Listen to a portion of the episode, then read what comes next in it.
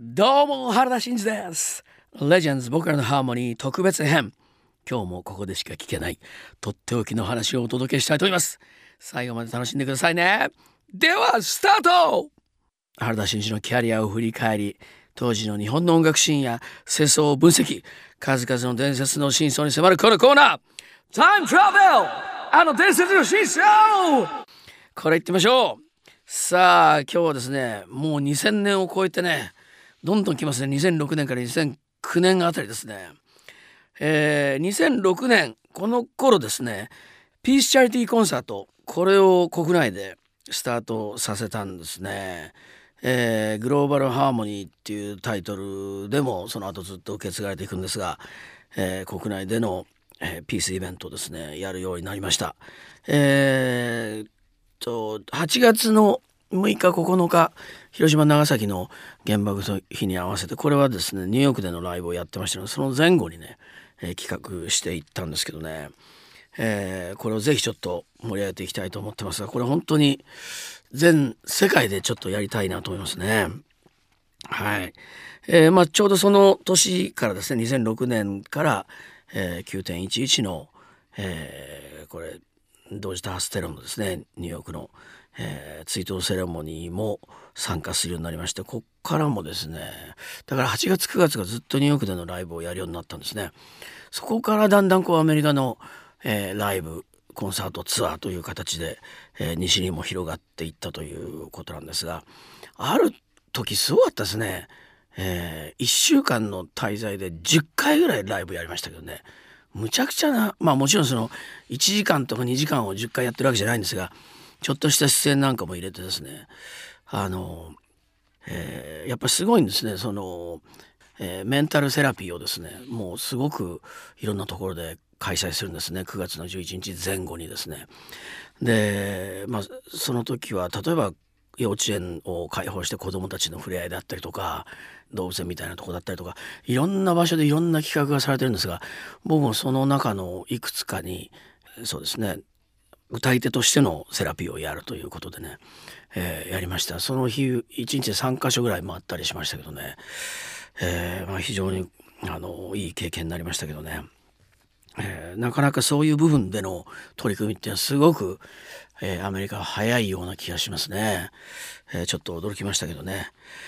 え、そして2007年はこれは僕の僕も参加して非常に光栄だったんですがこれはあの元アメリカ副大統領アルゴアさんのですねあの環境映画がありましたね「不都合な真実」を覚えてらっしゃいますか、えー、この日本語のですねエンディングテーマ、えー、日本語版のエンディングテーマですね「I need to wake up」という曲これをね、えー、僕はボーカルだけだったんですがこれ歌ったんですね。でレセプションにも出まして演奏しましてアルゴアさんとお会いしましたけどね、えー、でかい方でしたね。非常に。はい。もう素晴らしい活動されてますけどね。えー、その辺からいろいろありますね。2007年はあの「ヤマト The Global Harmony を」えー、制作しました、えー、これはきっかけは広島県呉市のですね、えー、大和ミュージアム、えー、こちらでの、えーまあ、ここのえー、テーマ曲という形で制作したんですが、まあ、非常にねこれも大きな展開につながっていくんですね。大和という言葉の解釈をそこからすごくやっぱり僕は大きく、えー、なんかきっかけに広げてきましてですね。大きな和よく言いますけど、えー、和の文化っていうものの大きなものってことじゃないかというふうに僕は思ったんですけどね。和っていうのは僕はねあの調和の和だと思ってます。これ何度も言ってきてますが調和すなわちハーモニーですね。えー、和の文化っていうのはね実にその自然と人間の生活だったりとか、えーまあ、また自然と都会だったりとか、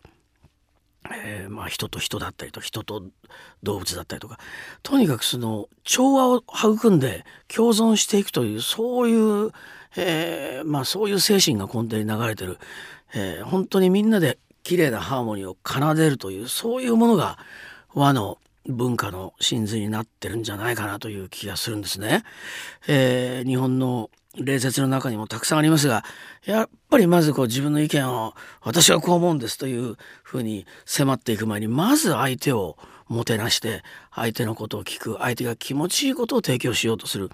そういうね、えー、おもてなしという言葉が昨年から非常に話題になりましたがまさにその文化があるわけですよね。でもそのことで何が築かれていくかっていうとやっぱりその人と人との距離なんですね実に素晴らしい調和がそこに生まれてくるわけですよね。えー、まあこういう、まあ、精神性が主軸にあって、えー、その和の文化っていうものがずっとこう培われてきた日本の、えー、文化精神性これはですね本当にやっぱり今世界に必要な、えものじゃないかと思いますね。日本人である我々もそこに一回もう一度原点に立ち戻る時期じゃないかと思うんですがその和の文化の大きな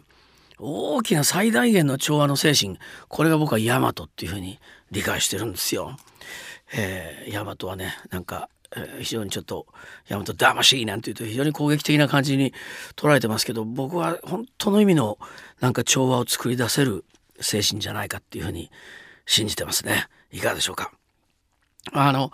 えー、2007年8年9年といろいろありますね。えー、この辺は本当にニューヨークでの転換が非常に大きくなって、えー、そうですね2007年でしたねあれは、えー、8910と、えー、ニューヨークでの国連でのライブがちょこちょこありましてねそれに参加する出演するということで、えー、毎月ニューヨーク往復してましたね3ヶ月。でとうとう飛行機の定期を買ってしまったって嘘ですねそれはね。すいませんでした。あの面白かったのはですねあの10月最後これは、えー、国連図書館の地下にホールがあるんですがそこでのライブがありましてね、えーまあ、その前日は国連高校ですね。そういうのがあるんですね。そこでの学園祭にも出演したりとかですねいろんなことをやったんですけども、えー、長崎の被爆をテーマにしたアニメ「えー、長崎1945」アンジェラスの鐘っていうのをこのアニメーションの試写会があったんですねでそこで歌ったんですがなんとまあこれは非常に意義あるので絶対出ましょうっていうことになったんですがなんとね日本で次の日僕は渋谷でライブだったんですよ。それでもう飛行機まあ一番早く着くものを計算したらちゃんと間に合うということでそれを取ったんですがそれが遅れたんですね。いや思い出しますね台風だったんですけどもうね遅れに遅れてもヒヤヒヤもんだったんですが、えー、なんと会場入りしたのが、えー、開演夜7時だったと思いますが6時に入ったんですよ。えー、日本に帰ってきて大急ぎで車を飛ばしましてですね、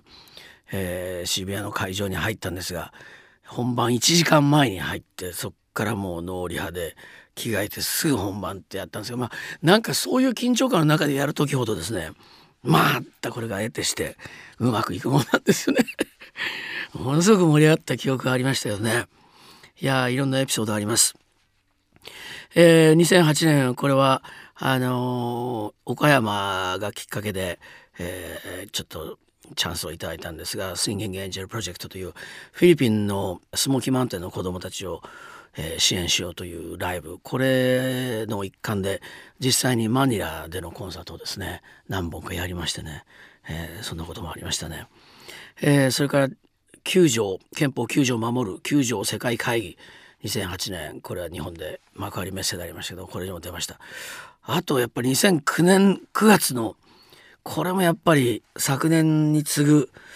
やっぱり大きなキャリアでしょうねこれはね、えー、初めてのニューヨークから初めて海外に出て出た上での国連軍縮会議っていうのがあったんですね。そのメキシコシティでの国連軍縮会議での、えー、イベントの中でコンサートをねやることができました。もう本当に盛り上がりましたよね、えー、非常に面白かったですね。いい経験でした。まあそれが昨年の、えー、国連本部内での大きな、えー、イベントのライブにつながっていくわけなんですが。さあそんなことでかなりね、えー、中身の濃い、えー、時期を送っていたこの辺りなんですが次回は2010年から現在までの真相をお話します。ということで原田真二がお送りしてきた「レジェンズ僕らのハーモニー特別編」いかがでしたでしょうか？楽しんでいただけましたか？次回もまたお楽しみに。バイバイ！